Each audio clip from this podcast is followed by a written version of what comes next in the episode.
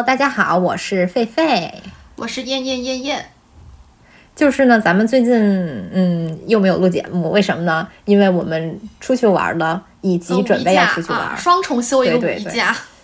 是的，是的，这个说是每次都是说要休假，真的这个借口我觉得实在搪塞不过去了。但是呢，就是玩了才有内容嘛，是吧？姐妹是去福建玩了，对吧？对，去厦门、泉州。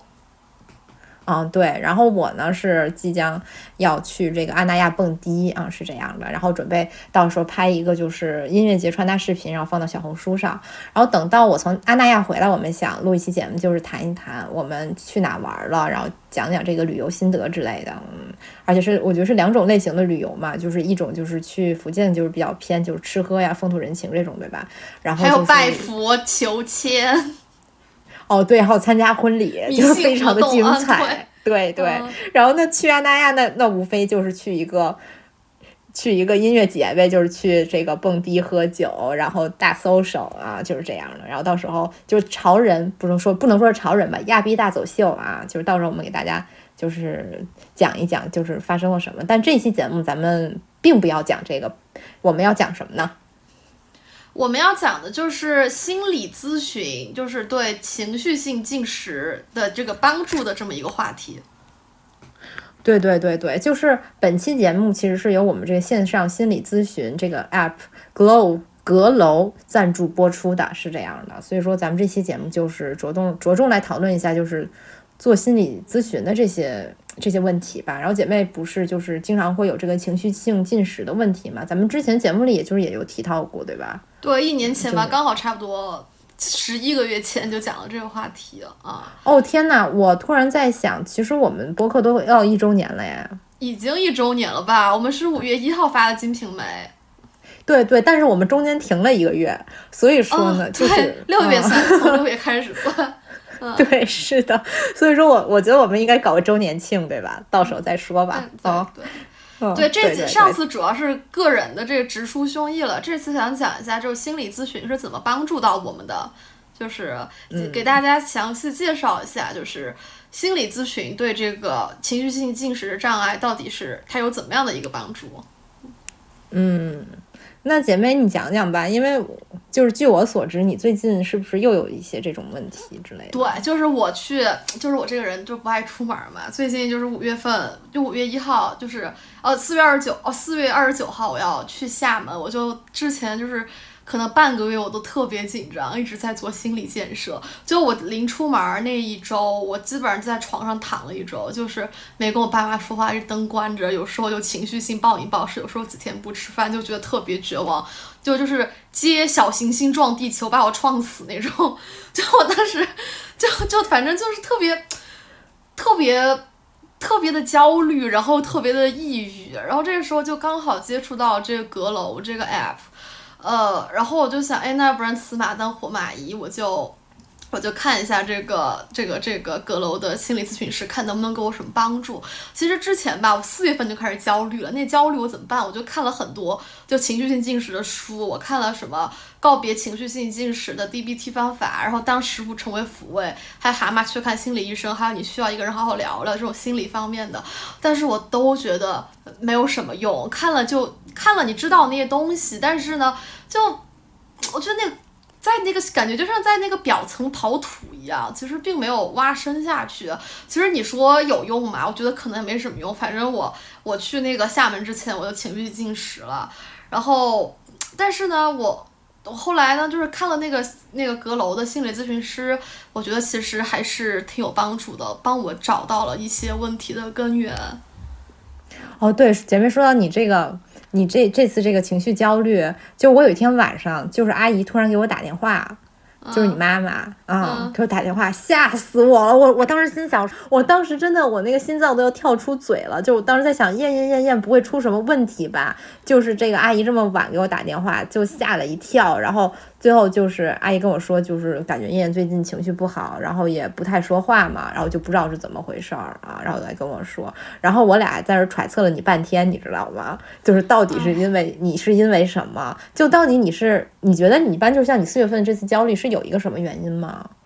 我觉得就是这个，就是我特别感谢阁楼的一点，就是后面我讲一下这个，就是为什么我会这么焦虑啊？就是我觉得这是阁楼帮我挖出来的，因为之前其实我也一直在看心理咨询师嘛，然后我也搞迷信哈，这这个什么科学迷信两手抓，然后这个我在我的心理咨询师人也很好，然后我然后但是我们就是在讲情绪进食的时候，主要就是在讲，哎，我是不是太无聊了？我真的是没啥事儿做，太多空闲时间想东想西，然后就容易。呃，吃东西，还有一点是，就是因为我的就是在美国的时候，就是在农村嘛，就很无聊，爱好就是可能就是当一个沙发土豆，边看中国电视剧，然后边吃零食，然后这个你这个连接太强了，所以就这个记忆太深刻了，所以你得慢慢的把它给克服掉。然后甚至我还看了那个心理医生，然后心理医生就说你这个是不是 ADHD 啊？而且因为我就是没有办法沉浸去做一件事情，我就是我可能看书看十分钟，我就我就就跑了很远了。就是我只有小学的时候很专注，中学以后就不专注了，大学也不专注。然后后来我吃了 ADHD 的药，吃了一段时间，我觉得也没有什么帮助，就是这些没有帮助，所以我就感觉这个情绪性进食总是时好时坏的。如果没啥事儿就无所谓，就就挺好的。如果但凡遭个事儿，那我就。我觉得天都要塌了，真的，就我可能就是一周买一千多的那个零食，然后每天买两三百的盒马，这么这么这么狂吃，就这个问题。天哪，你这钱也花了不少啊！对，然后对是这样，就是搞迷信的钱，然后那个心理咨询的钱，买吃的的钱，就是哦，对，说到搞迷信，就是我们之前不还想叫那萨满姐上节目嘛，但是就是被萨满姐拒绝了啊，就是不知道为什么，可能就是觉，可能我们灵性不够。不知道，反正我觉得，嗯，我其实还挺想聊聊这些问题的。其实我当时想找这位姐姐，就不不是说想聊这个，呃，搞迷信这些事儿嘛，就是因为本人也是一个北亚爱好者嘛，嗯，我想我想问问他，就是蒙古帅哥帅不帅？我我能不能远程问他这个问题？就是就是，嗯，就是就是就扯扯个犊子啊，就扯回来。就是我觉得，嗯，你当时好像就是就我想啊，就是因为我的感觉就是你四月份之后就我觉得你在微信上说话都少了，因为你其实之前是一个就是网络社交能手。对，我在那个微信群里就是都不说话了，然后就是我差不多拖了十，就是可能十几个人找我都没有理他们，就真的是不想回。我真的，你知道我们那儿那条河旁边有个。立了个牌子，就是说，就是让人家不要跳河，就是说身先不在此处嘛，就那个。但是我在想，我不要跳下去算了，就我就可以不去参加我同学的婚礼了。然后还有就，就就就就这样，我真的觉得生无可恋啊。哎，但是我觉得其实你的焦虑也是，就是会被一个事件所催化的。在我看来啊，你记不记得当时咱们？嗯，就是暑假，就是跟那个苏苏姐妹出去吃饭，然后你你你你在去之前就特别的焦虑，嗯嗯，但是其实你去了就好了。我觉得你就是这个事件就是即将发生的那个阶段，就好像那个帷幕要拉开的那个时刻，你就是特别的焦虑。你觉得是这个 trigger 了你的情绪性进食吗？嗯，我觉得这个是有一个原因，但是我就很感谢阁楼的这个心理咨询师。然后他帮我挖出了就是更深刻的一个原因，就是其实最开始我跟他聊的时候，我觉得我有点抵触，因为他总是在问我原生家庭的问题，我就特别讨厌聊这种原生家庭。我觉得我父母真的是对我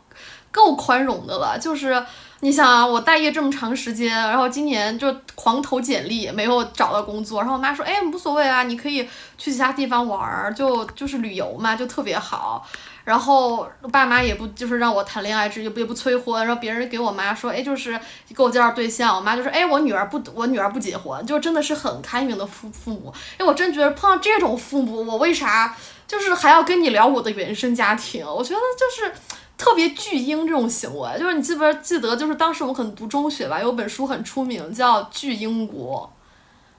叫叫什么？巨婴国，就是巨婴。哦，对，听说过这个名字，没没有。没有看过，我我我听别人给我讲了一下，然后我去搜了一下，那本书现在被禁了，但是你可以在 Z Li Z Library 上下载到，但是卖买不了了，好像豆瓣呃豆瓣还有，然后我就觉得我看了一眼，我觉得好有问题，他就是说中国人就是没有离开这个口欲期，什么都喜欢吃东西，所以就是。呃，所以就所以就是所以是种巨婴心理嘛，长不大。然后我就觉得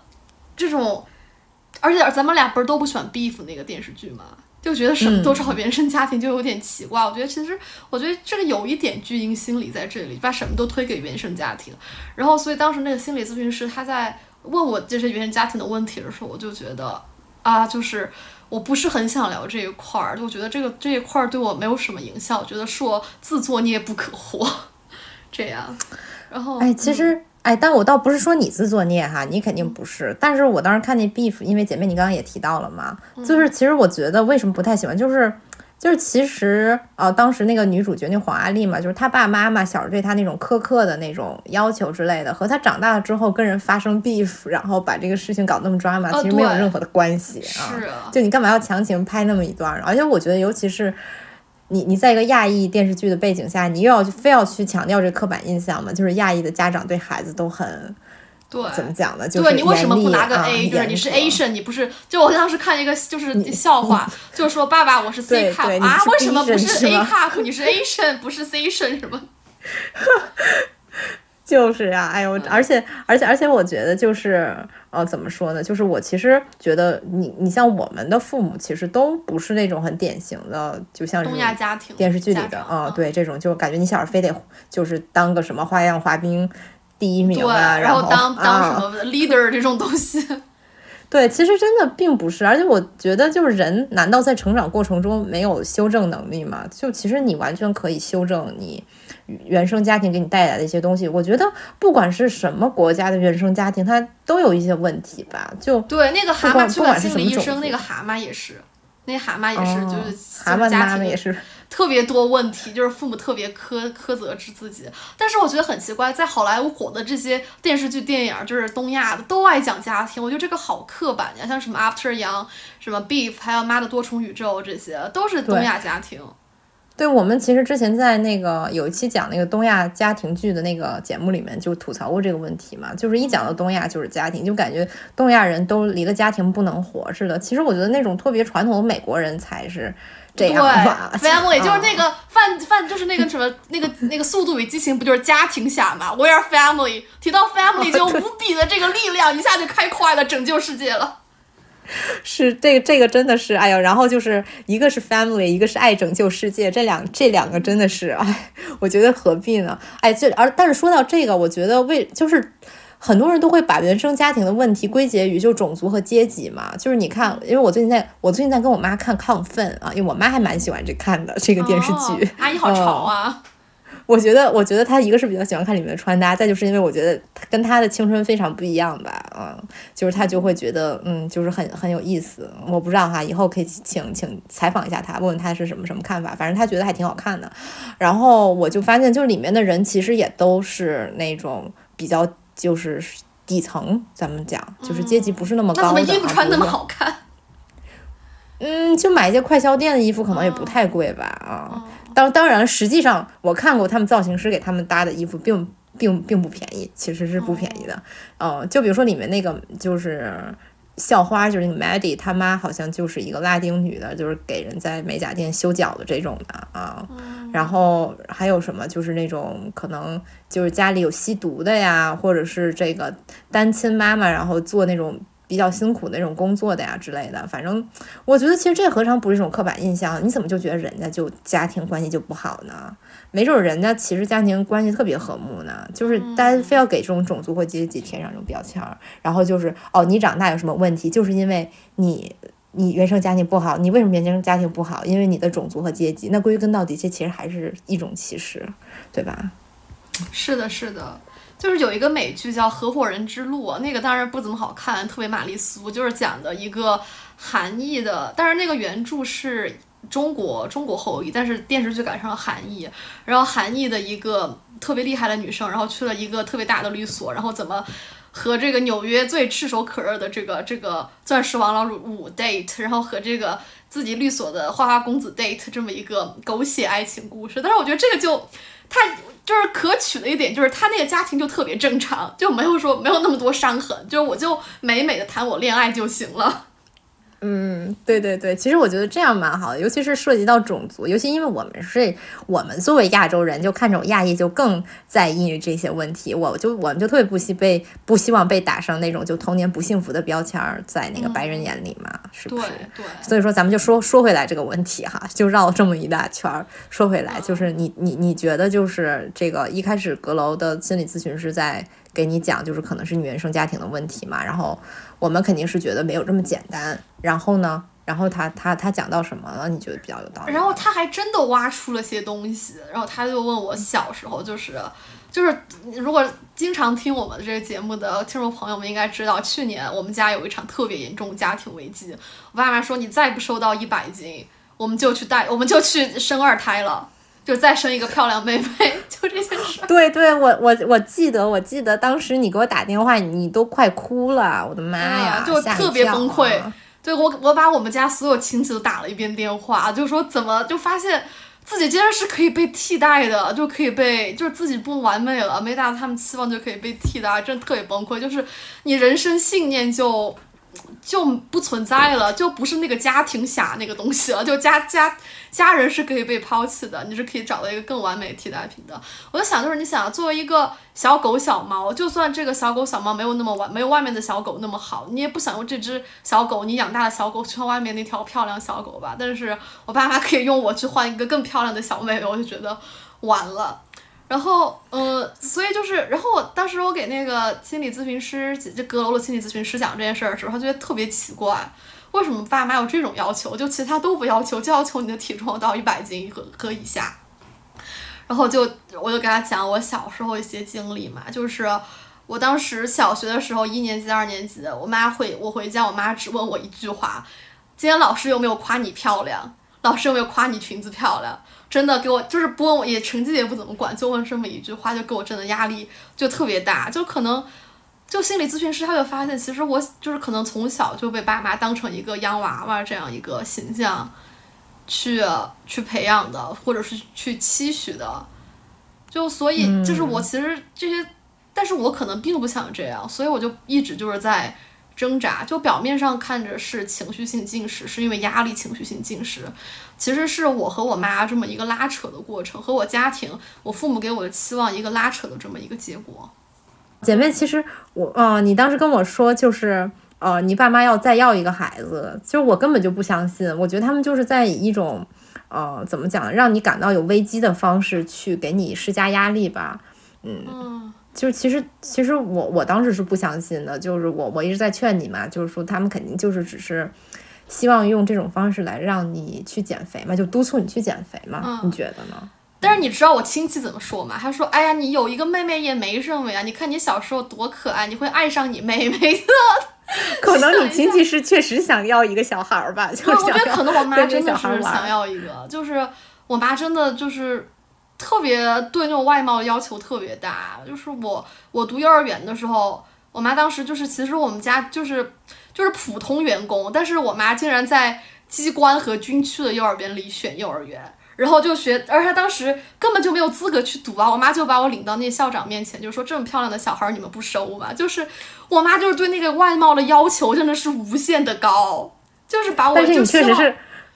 靠脸被收了呀？难道不是就是小学也是靠脸被收的，就是也没有资格读那个小学。但是就说，哎，这么漂亮的孩子你们不收吗？然后后来就是中学，就是大家就是有，但凡有这个自主意识了，就我觉得可能中学就会变丑，然后就没有到我妈那个期望了。现在我又是一个全职女儿了，我妈那个欲望又上来了，又要开始打扮我了。但是。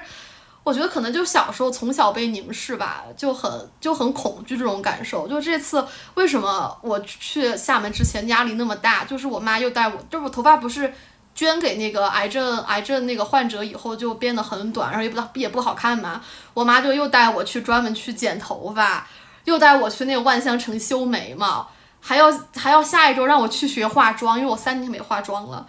我就觉得很。特别害怕被被被人看见，然后在那个，然后我妈给我准备什么连衣裙那种什么纱裙，让我去穿去厦门的那个婚礼。然后当时我后我妈就是先去旅行了嘛，就只剩我在家里，我就把那些裙子、高跟鞋，还有那些什么手表，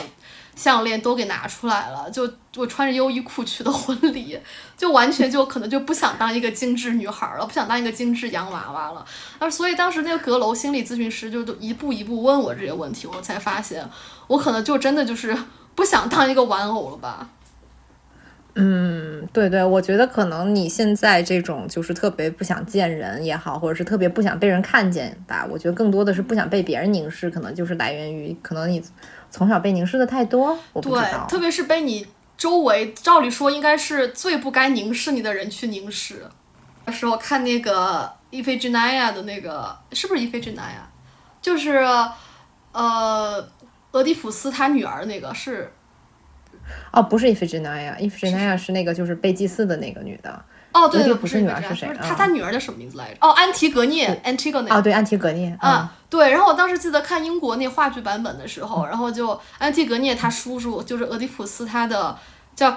叫什么 Korean，他叫什么名字我忘了，就是他那个画像就是像就是当时我们那个教授形容就是像一个罗马尼亚暴君那样，就是悬挂在这个罗马的这个大殿里面。然后我觉得，如果要凝视我，那我就要像这个罗马尼亚暴君那样，那样被凝视，就是一种权力在那儿，而不是就是在街上别人看我一样。我觉得真的，我很怕别人看我。就是当时我坐飞机的时候嘛，然后那个空姐来介绍，就是待就是那个待会儿中午吃什么，我也觉得，我说我真的特别，我就害怕别人的关注啊，就当时就。现在想我要不要装睡算了，但是我想如果装睡的话，他中途要给我讲到吃什么，然后就就很怕就是别人的关注。嗯，但是你有没有想过，就是就是因为被凝视和凝视，其实它都是有一种怎么说呢？呃，差异性在里面，或者说差等性，它是有差等的。就是你，你是一种，比如说你如果是一个暴君的话，其实你是凌驾于别人的；或者你被凝视的话，其实你是被别人凌驾的。但是其实，在正常生活中，我们的凝视是没有这些，呃，就是嗯，权利上的差异的。嗯，我觉得这个这个可能是一个区别吧。哎，你觉得你和阿姨之间的这种关系，它有一个很明显的一个权利上的问题吗？就是。我觉得有，就是我跟他一起健身吧。我晚上晚上第二就是前天晚上吃咸了，然后就要水肿嘛。第二天肚子鼓起来，我妈说：“哎，你怎么肚子又翘了？”我觉得这个就是一个训诫的一个一个目光在这里。嗯，哎，确实啊，我觉得就像咱们之前不是讲过，就是那个讲福柯嘛，就是讲到你说到训诫，我就想起来了，就是说这个。这个犬，这个这个监狱中的人啊，他有时候并不需要一个监狱的看守，他有时候是在自己在那训诫自己。那个，对对对，就是。对对对，是的，就是说，有时候我们觉得，就是，哎，可能是比如说一些女性吧，就是对自己的身材要求太过于苛刻了，是为了媚男吗？其实我觉得真的不是，就是我觉得是在可能长期的在这种环境影响之下，他就像福柯说的那个监狱里的那个。呃，人一样，就即使说没有看守的时候，他也会在自己在把自己置于一个监狱的处境当中去啊。是的，嗯，是这样。所以说，其实你其实你在反抗的其实是这个东西，你觉得？对，是的。所以我还挺感谢这个阁楼咨询师的，因为我原来一直在想，我是不是 A A D H D 啊？我是不是就是应该去找个班儿上，然后让我没有那么多闲心思去想这些事儿，想东想西的，没有那么多时间去看电视剧啊。然后他。挖掘出来就是说，其实你就是在反抗这个事儿，你不想再当一个洋娃娃了。然后，而且他，又觉得他说一句话让我觉得很感动，差点哭出来了。他说：“你是这么一个聪明美丽的女孩，你不应该就把自己的人生就是就困在这个小屋子里面了。”我觉得就是他，其实阁楼的这个咨询师就很给人力量。嗯，是的，是的啊，对我，因为我也有一些就是去做心理咨询的朋友嘛，我觉得就是其实大家有一个共同之处，就是可能比较需要去受到肯定和受到鼓励吧。我觉得这个是心理咨询师能给我们带来的一个东西。嗯嗯，就是我觉得，比如说你心你有些情绪上的一些困扰的话，我觉得可能是可以通过这个方式去解决。嗯，是的。而且就是我觉得东亚这个地方不知道怎么回事，就大家都不爱好好说话，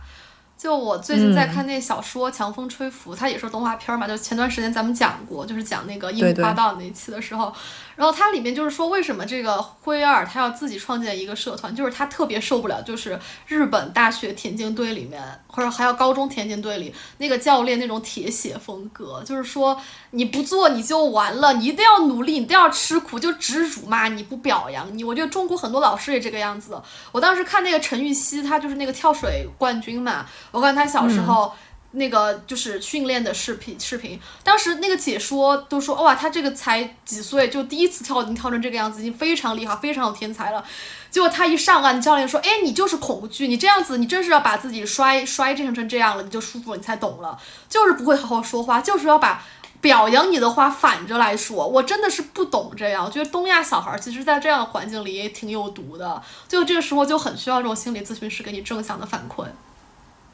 确实，确实，其实我觉得咱们俩都属于那种特别有话直说的人吧。嗯，但就就是咱们这种人，其实特别受不了那种，就是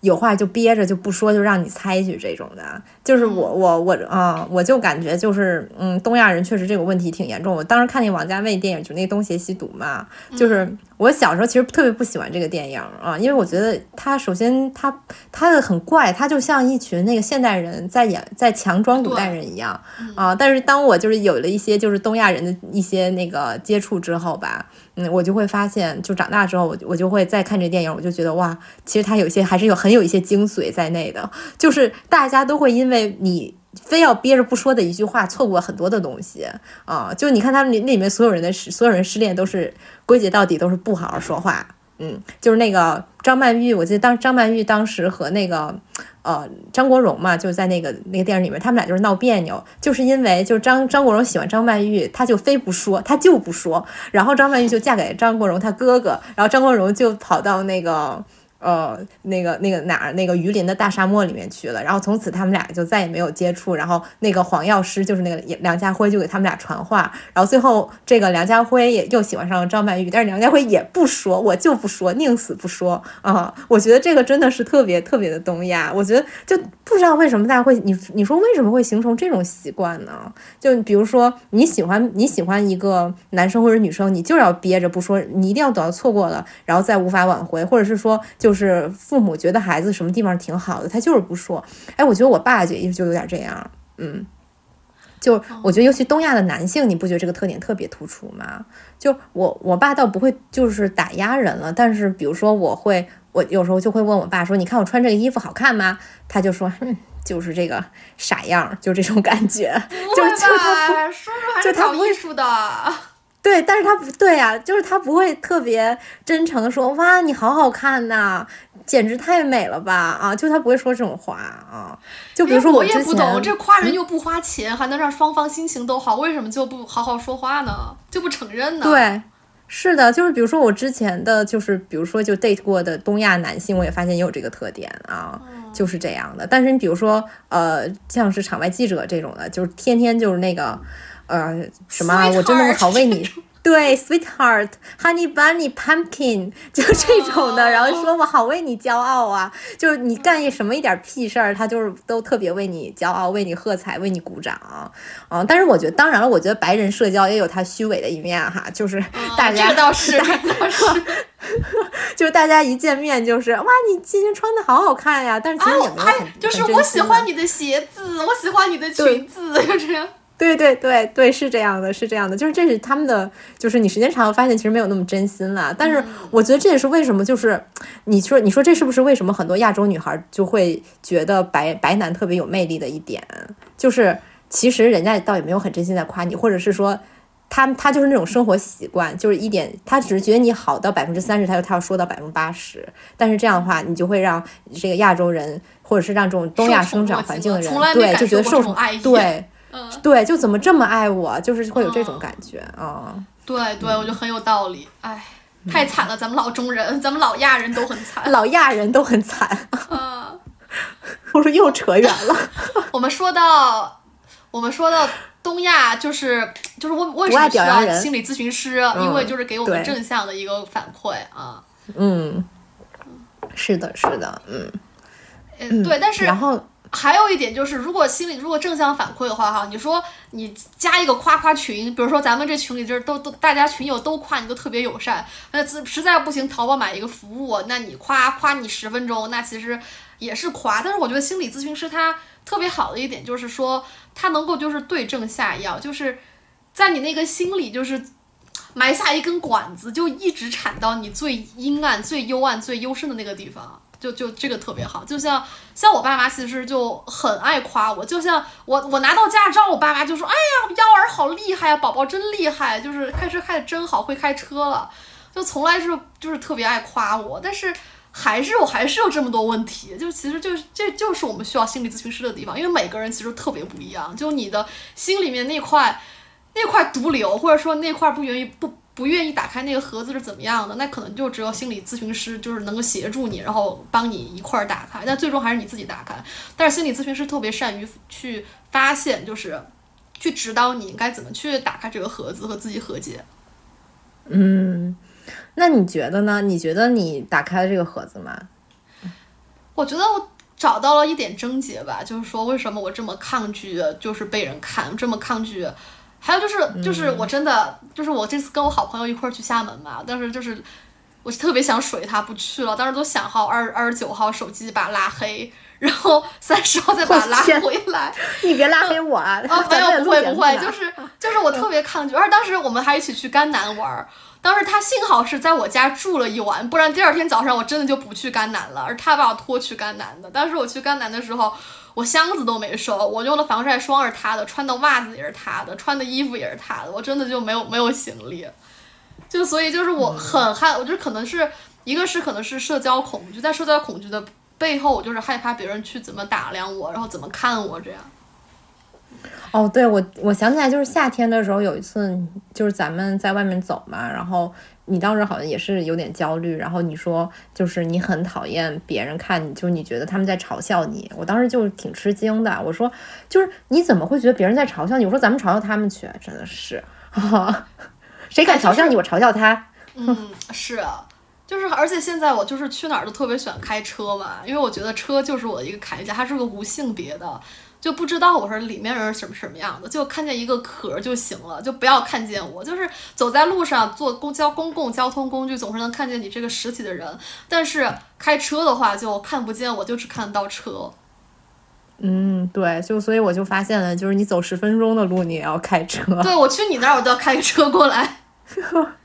哎，对，但是我我想我想说呀，就是嗯，因为。就比如说，比如说哈，你你要买一个什么衣服，你觉得很好看，你会有你就没有那种一点儿那种炫耀的心态嘛？就是说我特别想让街上的人看到我我我老娘今天有多美。就会有这种心态。我觉得我现在没有这种心理，我现在特别想当一个小透明。我记得我原来大学的时候，真的是买了好多那种跟拜占庭公主似的那种衣服、裙子，就每天上课早八的课穿的穿成那样去上课。当时就我就是有有有人问我，你觉得是不是 overdressed 了？我就是觉得这怎么叫 overdressed 呢？我就每天是给是来被知识加冕的，我就是来被加冕的，我就要穿成这样，穿成一个女王的样子。还有一些就是。特别讨厌的中国男生说：“哎呀，我们男生不喜欢你穿这么隆重的，我们就喜欢穿休闲的。”我说：“老娘穿给你看的嘛，老娘是穿给古典学看的。”就是这个。对，说的说的太好了，嗯，是这样的。那现在现在是因为就是说你不被知识加冕了嘛？但是你也可以。那那也没有，现在也不想被加冕了，千万别再加冕我了。我觉得当时，我觉得现在现在可能就是。就特别想当一个透明人，我觉得可能是在美国吧，就是我们像我这种亚裔哈，我跟姐妹还是不一样，就是我是很钝的那种人，就是我是 asexual，就我跟我那个有一个很关系很好的 gay friend，一个中国男生，我们聊俩聊过这个话题，就是我和他这种人虽然每天穿的花枝招展，但是在美国人眼里就是 asexual 的，这就是有有有一点区别，所以就是在那个无性的无性的这个这个。无性化的这个环境里，我觉得，我觉得再再怎么穿都可以，怎么打扮都可以。但是在中国，我就成这个主流社会了，就是又成主流人群了，就是你穿个什么都可能被性化。我记得有一次，就是我当时一个人住的时候，我找一个那个，我当时宽宽带出问题了，我就找那个中国电信啊、中国移动来修一下宽带，然后我就觉得那个那个男的来我这儿修，我觉得特别不怀好意，而且他当时都修完了，还要让我在他要在我这儿待一下，我就觉得好奇怪，我就觉得。当时我特别希望我没有性别，嗯，哎，那你觉得他是有什么恶意吗？还是应该也没什么恶意，可能就是觉得看见漂亮女孩了，跟他多待一会儿，这样就是说，可能当时也挺热的，想在这个空调房里多吹一会儿，可能当时正有事儿啊处理一个处理一个问处理一个邮件之类的，而但是我就觉得。感觉很奇怪，就是我觉得在中国确实能感到很多性化的这个目光，在国外，我觉得作为一个 sexual 的人，我就觉得很轻松自在。嗯，对，确实，就一般在。呃，对待男性的这种性化目光，我的我的应对方式，我一般就是说，我突然就开始那种，哎呦哎哎呦喂哎呦，就会变成一个就是没有性别的人，就是感觉就是特别啊 就我就是你哥，就这种感觉啊，就你知道，就是你碰到帅哥就是哎呀哎呀，就是这样的，但是碰到不帅的就哎呦喂，就是这种，就这就是不一样啊，就是我我一般会以这种方式去消解这个东西，然后另外我想说。就是为什么？就是说我喜我我会我会变成现在这个打扮呢？就变成现在这个样子。就是我现在是真的就李莎拉了，姐妹能看到，就我头发又黄了，哦，眉毛也黄了啊，是这样的。就是因为我觉得亚逼也是一个，它是一个也既有点像是一个脱离主流人群的群体，可是它又有一种世界范围内的相似性。就你看，不管是亢奋，然后还是那个圣马丁里的亚逼，还是这个柏林夜店的亚逼，其实他们。他们其实，因为他们是这一个群体人，他们其实消弭了很多的种族啊，或者是呃阶级啊，或者是什么的。就你不是说你那个同学，就那特有钱同学，不是就毕业了就到柏林蹦迪去了嘛？就也不上班，也不上学，嗯嗯。就我觉得，就是如果你打扮成这样，就是你就会有一些这个，就你既不是 sexual 的，但显然你也不是一个某一种主流审美的人。你在任何一个国家，大家都会觉得你是亚逼，对吧？嗯。嗯，就是嗯嗯是这样的，但是嗯怎么说呢？嗯，我倒也不是说这就是一定好或者是一定不好吧，就是我觉得这是我个人的一个一个经历吧啊。但是我觉得就是，当然你你做亚比，你基本上就吸引的男的都是那种弟弟嘛，就是那种年轻男性，倒不是倒不用说年龄比我。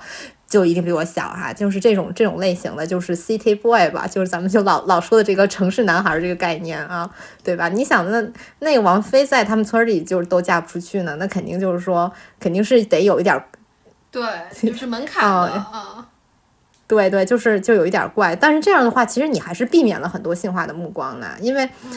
嗯，对这种弟弟啊，就是多多少少都上过点学吧，就是他总是不会太啊。就是就是会觉得你对不会太抖音，就是他不会去呃特别至少不会特别大张旗鼓的去性化你吧，反正就是我没有遇到过啊，嗯，就是但是又那种就是呃比如说街上那种 街上这种大哥，街上这种大哥看我，其实他。他也不怎么觉得不怎么地呀，他也不会去。看不懂，就是这样啊。就是他也觉得这女的这是什么东西啊？好怪，一点也不好看。对，是的，就是就是对对。其实我觉得我反而是回到中国，我觉得除除了在那些。就是比如说蹦迪的时候啊，或者是说就是潮人多一点的地方，可能就会变成一个女的。就是在正常的社会交往中，其实我也是一个无性的人啊。嗯，是。你们还聊了什么呀？就除了这原生家庭的问题，你们他还跟你分析其他问题了吗？其实他就是问我，哎，为什么你爸妈又不要你工作，又不要你就是有婚恋的这种关系，为什么就一定要让你这个瘦到一百斤，瘦到一百斤以下呢？就是这个样子。然后。就主要是聊，就把我们家又把我们家家庭给介绍了一遍，然后把我读大学那点事儿介绍，读中学怎么被压抑介绍了一遍，然后就是他其实看似是在跟你聊天儿，但他其实是在一步一步引导你，就是走向你内心那个盒子。嗯，哎，而且我觉得你的情绪性近视。确实是，我觉得这个心理咨询师分析的很对，因为我也有一些朋友有这个问题嘛，但他们可能更多是自己的那种身材焦虑嗯。你的这个相当于是大环境的焦虑转移到了就是阿姨身上，然后阿姨把这个焦虑转移到你身上，你觉得可以这么理解吗？就是说你比起我的朋友来说，就是多了一个层次。嗯对，就是被折射了。你是被折射的那种焦虑，他们是被直射的，就是被直接暴露在这个环境当中。嗯，哦，对了，就是因为我我我也去就是跟这个心理咨询师聊过嘛，就是阁楼上是心理咨询师，因为我实在是我实在是没有什么问题可可聊的，我就是硬装，硬装的装不像，就人家 就我我真的是那种。铁梯装逼对。我是我是这个这个零装一，嗯，就强行 强强行装，然后就是。嗯，因为我的很多朋友也有这种啊，因为身材焦虑而带带来的这个情绪性进食嘛，然后我就去问他这个问题，然后那个咨询师，我觉得其实给我印象非常好的一点就是他很很耐心的去给我分析我特别不靠谱的这种言论，我自己都觉得，就是他叫陈其乐老师，陈其乐老师，如果你听这个节目，我真的给你道个歉。我们是在为了做节目，对不起，对不起，就是我不应该去，不应该去拿那些无理的问题去问你，就就我当时我记得就是我也跟他咨询的就是这种就这方面的问题嘛，然后那个陈那个陈启乐老师就问我说，这是不是因为你呃就是处理亲密关系上有一些问题嘛？因为我跟他讲的我家庭关系，他觉得家庭关系应该没有大问题啊，然后啊，然后他就问我说，就是。你觉得什么样的亲密关系是特别理想的？我说就是，我觉得就是应该是《甄嬛传》里的一个角色。然后陈其乐老师问我是哪个角色，我说是皇上，就是我最理想的亲密关系就是当皇，就是发疯吧？不是发疯，我是真的是这么想的。但是我跟老陈老师说，我知道这种亲密关系是无法实现的，因为我不可能真的当皇上嘛。嗯，我我觉得陈老师肯定是觉得多惨，就是孽做多了，总要反噬到自己身上来。嗯，这倒也是哈。你看历历届皇上都不太平嘛，但是我觉得这依然是精彩的一生啊！就是全国的美女都爱你，都为你而争宠嘛。而你呢，就是今天想翻谁牌子翻谁牌子。就我我当然，你要让我就凭空选择一个，我肯定是觉得这种亲密关系是最最理想的。虽然我知道这是不可能实现的嘛，啊，这肯定是不可能的。你只能就是。因为你跟别人是不存在这种权利关系的差等的，所以你没有办法去选择啊。但是因为他只是问我说最最理想的是哪种，那肯定是这种啊。我就跟陈老师这么说，我就觉得陈老师觉肯定心想说这个人不是就是这个。没事儿在这儿找事儿，就是有某种大型精神疾病吧？就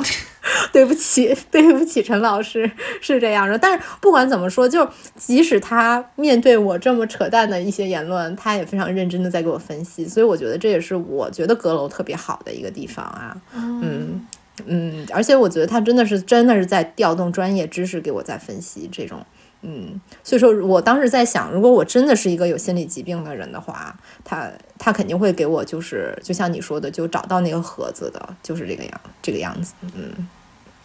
嗯。哎，姐妹，我问一下，就是因为就是《甄嬛传》的前身就是《金枝欲孽》嘛，然后里面其实《甄嬛甄嬛传》里也有体现，就是你的妃子们，就是找侍卫的找侍卫。然后这个找太医的找太医都要给你戴绿帽子，那你这个是觉得可以的吗？我觉得这不就是 open relationship 啊？对，就是我觉得这个不好吗？这不就是爱不就是一种爱的共产主义吗？对，我觉得这个也挺好，但是就是在皇权之下嘛，就是说是你的权利是凌驾于所有人之上的，就是这个，我觉得这个和 open relationship 的关系就是 open relationship 大家都相互爱是自愿的，但是皇权有一种就是。单方面的自尊就是我凌驾于你们之上，我可以这么做，但是你们不能这样做。嗯，对对对，这个倒是，所以说这个《甄嬛传》也只是一个就是说形似而神不似的比喻吧。我觉得，就当因为当时要跟心理咨询师去描述这种状态吧。你要是细究起来，那肯定了。那我也不想强迫一个帅哥去跟我怎么样啊啊。对呀，咱们都是文明人嘛，就是咱们也不能在草原上抓香妃过来，就是说你你就得跟我睡，是吧？哎，但是我觉，但是但是我觉得，其实说实在的，在那种处境之下啊，当然那个是电视剧，我觉得如果是更加真实的一个历史情节或者是一个现实中的一个场景的话，就你面对那么有权利的一个人，你就自然而然就爱上了。就是有的时候，你说人的什么人的爱是什么东西呢？对吧？其实你细究起来，他是幻想。就是你想一下，就是一九八四里的人也没爱上，也没爱上老大哥呀。嗯，怎么说呢？就是他是有一些爱不上的，也有一些特别爱的，就是爱到 这个倒是有一些特别爱的，这个倒是。这个，呃，咱们咱们咱们再说回心理咨询吧，姐妹。我我发现，哎，我发现咱们每次一出去玩之后回来说话特别爱跑题，你有没有觉得？可能就我们扯回阁楼吧。就我觉得啊，对，思维发散了。嗯，对我特别喜欢阁楼的一个方一个地点，就是不是不是一个地点，就是一个方面，又扯到旅游上去了。一个方面就是说，就他在那个 app 上可以看见这个海量心理咨询师的背景，就是。我的病友特别多，我大学同学还有高中同学跟我一样都是病友，就是我们聚在一块儿就会聊我们相互的心理咨询师，我们和我们心理咨询师的关系，然后我们又换了心理咨询师这种问题，就和心理咨询师糟心事儿也挺多的，就不是每个人都那么幸运能够找到合适你的心理咨询师，因为信息毕竟是有限的，而且很多时候都是在线下，你就是。你没有那么多就是渠道去了解，就是我一个好朋友，他就是换了好多心理咨询师，而且他每次，而且心理咨询师都是线下的嘛，每次坐个一个小时车去见他，然后受一肚子气回来。但是他要跟一个心理咨询师建立长久的联系，让他了解自己，至少也得七八次、十次、十几次吧。但是你每次，如果你不聊聊个十多次，你可能无法完全了解和他磨合好，你也不知道要不要下去。但是每次呢？你磨合好以后，发现这个这个不行，那你就你就发现，那那个十十几次的钱就花出去了。那个心理咨询师一次的钱就是一次的钱，又不能去试听试试这个试聊一次。就我原来大学的时候没看下去心理咨询师，就是我看过两个心理咨询师，美国、中国的，我真的都发现聊不下去。就幸好这次回来，然后我的病友们给我推荐了他们的心理咨询师，他们觉得不错的，然后我才聊得下去。然后在。阁楼呢，你就可以就是自由筛选，就是你觉得可可能和你这个背景匹配的。因为我我在豆瓣上看见，就是很多人说，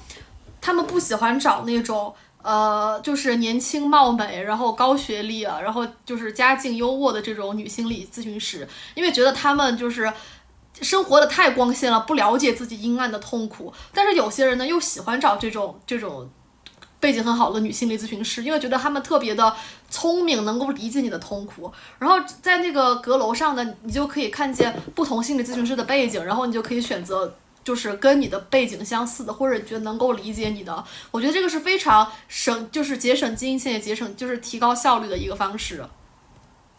哎，姐妹，你说到就是说你有很多朋友有这个同样的就是这个身材焦虑啊、情绪性进食的问题，就是我也有很多朋友有这种问题啊。因为我作为一个没有这种问题，就是我感觉就是我来看你们的这个问题，就是我真的不是站说话不腰疼啊，就是我真的试图在理解，但是比如说我我可能会用妇科一些理论去去解读，或者是用一些什么心什么这种心理学家这种理论去解读，但是都有一种像是你隔着一层玻璃，然后。你你在敲那个玻璃，然后玻璃内的人也可以给你一些回应，但是始终这玻璃你是敲不破的。我就是有这种感觉，就是你你你能不能给我们讲一讲呢？你觉得就是说这是一种什么感受也好，或者是说你对这种焦虑啊，你有什么看法吗？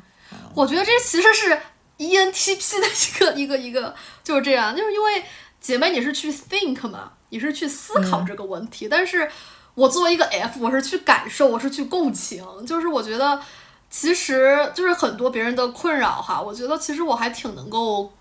共情的，就是我还挺能理解这样的。我觉得可能就是因为我就是可能是就是两种不同的这个就是深度交流的方式的差异吧。就是你也可以看见你的那个在阁楼上，你也也可以看见你的心理咨询师他们他们的这种风格是怎么样的。但是我觉得反正就是我们俩聊的都还是蛮温柔的，还挺能够就是共情别人的。我觉得我心理咨询也是那种很温柔、很能共情的人。当然，我觉得如果说我真有问心理问题的话，确实需要找一个就是能够能够跟我温柔共情的啊。说到阁楼哈，哦，说到阁楼，嗯，对，就是还有就是，我觉得就是像我在成都哈。虽然是一个西部城市，但是也算是一个二线城市。但是我觉得成都很多心理咨询师，就像我那些朋友，他们找的线下咨询、线下的心理咨询师，跟他们都不是很符合，就是就是不是很在共同的频率上。所以，但是阁楼呢，就是作为一个线上的 app 嘛，它就可以你在全国甚至全世界都可以找心理咨询师。我这个就很好，就把你的就鱼塘给扩大了嘛，更大的可能性你能够去找到和你合适的，而不是作为在线下就在那个。你可能是可能就是一个小时地点，一个小时车程能到的这么一个地点去找一个心理咨询师，就阁楼上你就可以发现更多和你就是适合你的，更多可可能可以疗愈你的心理咨询师。嗯，对对对，我觉得这个也是真的是非常好，因为我当时我在选咨询师的时候，我就在看嘛，就是看他们专业背景啊，然后就选了一个我最感兴趣的吧，这么一个人。我觉得如果是我真的有问题的话，我就是可以用这种方式去选，就是还是非常的高效，我觉得这也非常好，就节省大家的时间。嗯嗯，对，就是刚刚说到这个，我我要大夸特夸我的这陈老师啊，就我觉得陈老师真的是特别的努力，当时在。在分析我这个假病人，是这样的。你好像卧底啊！我这这这次跟陈老师说句对不起，不是故意来卧底你，是因为我们不能不就是为了保证就是这个咨询师的这个专业性也好，还有就是去展现他平时的这个状态，所以我我是不能说其实我要做节目的，嗯，我只能说我是。呃，有一些问题，但是就显然就是很牵强嘛，因为你想人以人家的专业知识一眼就看出来，你不是没有病就是有大病，就是这种感觉。我当时觉得 陈老师病。对，就是这样的。陈老师看我就是这种这种这种感觉，而陈老师当时还说说咱们是在做心理咨询，就是我希望你能放慢语速，因为我说话就我说话平时说话就这么快，听众朋友们，嗯，就是说话就特别快，所以我当时跟陈老师说，老师就如果你让我这么说话，我真的会感到非常的压抑，但如果你让我这么说话，我就觉得非常的释放。然后陈老师说，陈老师真的有大病，对。对不起，然后，然后我，因为我我前段时间就是一直在外面，就是去各种地方嘛。然后我当时在高铁上，高铁上，嗯，是临时那一天。哦，当时是怎么回事儿？当时我不是就是没赶上车嘛，就是五一之前从上海回家，然后没赶上车，然后在高铁上要就是要做那次咨询。本来那次咨询我是想在家做的嘛，嗯，然后因为已经约好了，然后我就没办法，我就只能就是在那个时候就把那个。呃，语音打开了，然后那个陈老师就说：“你是在高铁上吗？”我说：“是。”我说：“就是已经约好，就没有办法嘛。”嗯，然后那个陈老师就说：“就是说我们就是要保证在一个就是没有干扰的环境当中去完成这个咨询嘛，这样的话你也能更好的去敞开自己去谈自己的问题。就是在高铁上这种嘈杂的环境肯定是不合适的。”所以说他当时就跟我说：“就是虽然说呃，app 上是这个时间，但是。”呃，你可以在接下来的那个周五下午来找我，我们还是照常的去。啊，陈老师真好，就完全超出他职责了，就是他没有义务做这些，他还是来就是去迁就你，啊，真的很好。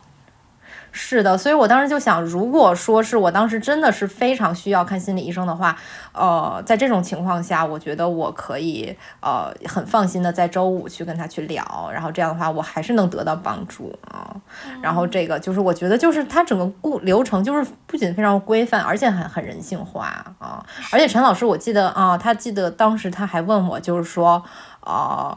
就是我跟你的这些呃谈话，呃，如果说我要和我的导师去讲这些事情，但是我不讲督导啊。是不是督导啊？对，啊，应该是督导，应该是督导去讲。然后这个我我我去隐去你的名字和关键信息，我只讲一些就是比较抽象的这些东西的话，你觉得是可以的吗？我说太可以了，啊，真的很好，嗯，很尝试心理咨询，想找专业的人聊聊的话，其实真的就不妨去我们的阁楼这个线上心理咨询去试一下。就是，而且就是它的这个优惠和抽奖信息，我们都在这个 show notes 中列了出来。就是如果朋友们需要的话，就可以自取。另外呢，也欢迎大家能够跟我们分享一下，就是对情绪性进食和心理咨询的一些看法。就无论是在这个评论区和这个听友群，都非常想看见大家这个大家的这个热烈讨论。对对对，其实我觉得我们播客一直比较注重这交流性哈。就无论是线上还是线下的，就是你看我们那个听友群里，就是也是特别活跃嘛。其实我们也非常喜欢和听友们就是大聊特聊啊。其实我觉得就是播客和心理咨询某种程度上有一些相似性，对吧？我觉得他们本质都是用于那种交流的方式，让你知道你在这个世界上其实并不是孤独的。我觉得这个就是交流的给人的一个力量嘛。当然，就像我刚刚我说的哈，就是我们并不是专业的，就是像我这种人尤其不行，就是就我们不能以这种专业的方式去解决大家的心。理问题就是是这样，就是姐姐妹有困难，就是我可以帮你去撕逼。但是呢，就这种专业的心理问题，还要或者是说这种专业的这种情绪困扰吧，啊，我觉得大家还要留给这个专业的人专业的去解决。嗯，对对对，就我觉得，如果大家需要一个这种这种专业高效的渠道来疏解自己的这种困惑情绪的话，就我觉得不妨试试就是 Glow，就是阁楼这款 App，对吧？对，而且这个阁楼它它的这个专业性也是非常可以保证的，就它的这个平台咨询师要是百分之百保证他是持了这个呃心理科毕业或者说是持证的，而且他在这样的基础上呢，还要通过笔试、面试、模拟个案这个五层筛选，就是他的那个阁楼的通通过率是不足百分之三的，所以可以说其实是非常严格的。没错，没错，就是我觉得这么严格的这种选拔机制，才能带来就是高质量的心理咨询服务嘛。就此外呢，这个 Glow 阁楼的这种不同之处在于，就是它的一次咨询其实包含了五十分钟视频或者语音，然后就外加了五天的留言。我觉得这种模式其实真的非常适合长期咨询，性价比是特别高的。就五十分钟作为正式咨询的部分，然后另外五天留言是作为这个咨询师搜集来访信息的这么一种工具嘛，它是来帮助来访者和咨询师更好的建立信任的，从而提高咨询效率的。我觉得就是比如说你在这五天期间，你想到任何事情，你都可以留言跟这个咨询师讲。我觉得这点真是非常人性化，嗯。对对是这样的，就阁楼，它就是通过各种沟通方式建立，它就它对于这种建立信任是非常的贴心的，而且呢，就是对于没有时间甚至是没有动力出门，比如说我这样的，这个这样的。呃，来访者来说呢，就是这种线上咨询 app 也是非常方便的。然后目前这个阁楼 app 它已经就是上线了各大的应用商城，然后欢迎大家去下载使用。然后如果对咨询有疑问呢，就是也可以询问我们首页的这个咨询助理。然后希望阁楼能给大家带来一个安全专业的心理休息区。为了方便大家使用这款 app 呢，我们大当然要给大家提供福利啦。请大家在评论区留言啊，可以聊聊你关于这个情绪性进食，或者是你对于这个心理咨询的感受与看法。点赞加留言数排在前三名的三位朋友呢，可以获得二百元的优惠券。啊，具体的方式呢，就详见我们的 show notes 吧，就是我们会在 show notes 里面去写，大概你怎么去啊领福利哈，就这个意思。嗯。嗯，而且呢，没有抽中奖品的朋友其实也没有关系，因为呢，我们的这个播客给大家准备了播客专属的五十元优惠券，然后在注册的时候呢，使用我们的播播客这个专属优惠码，呃，DGQC，就是剁瓜切菜的首字母就可以领取了。而且这个优惠信息同样呢，也会在我们的 show notes 中写出，然后如果有需要的朋友们就可以去尝试一下。哎，确实确实，我觉得，嗯，真的就是，呃，它的价格总总的来说，就公道来说，确实还是比你在外面找那个心理咨询要便宜很多的嘛。因为大家知道，心理咨询真的是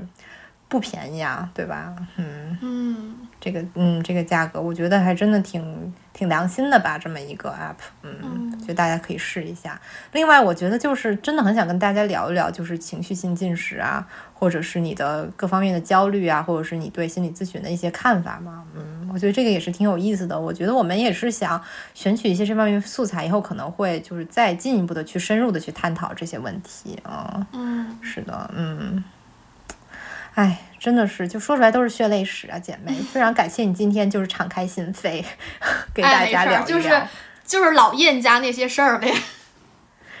什么老什么？老燕燕燕家的那些事儿。哦，对，老燕家 老燕家那些事儿。哎，是的，是的，是的。哎，我觉得你们 INFP 真的是，哎，就是就是倾国倾城貌，多愁多病身嘛。哎，其实其实怎么说呢？就是 INFP 如果。就是想当自己的小透明人、小蝴蝶挺好，但是如果碰见一个 push 的妈，就很容易出问题。嗯，但是我觉得其实怎么说呢？因为我我跟阿姨就是联系也有一些吧，我其实也也可以挺理解阿姨的一些嗯心态的啊，其实就是特别朴素吧，就是希望你能好。但是她只是可能就是说有一些方式是你你觉得特别难受的啊，就是对我特别讨厌我妈炫耀我，我妈真的跟谁都要炫耀，我真的是受不了了，觉得这个我是个挂件儿嘛，就特别特别受不了这一点。嗯，我觉得这个问题我们留可以留在以后就是深入展开一下，嗯，是是吧？嗯，那再次感谢阁楼对我们的赞助，对，再次感谢一下，那今天节目就到此为止吧，大家再见。嗯拜拜，拜拜。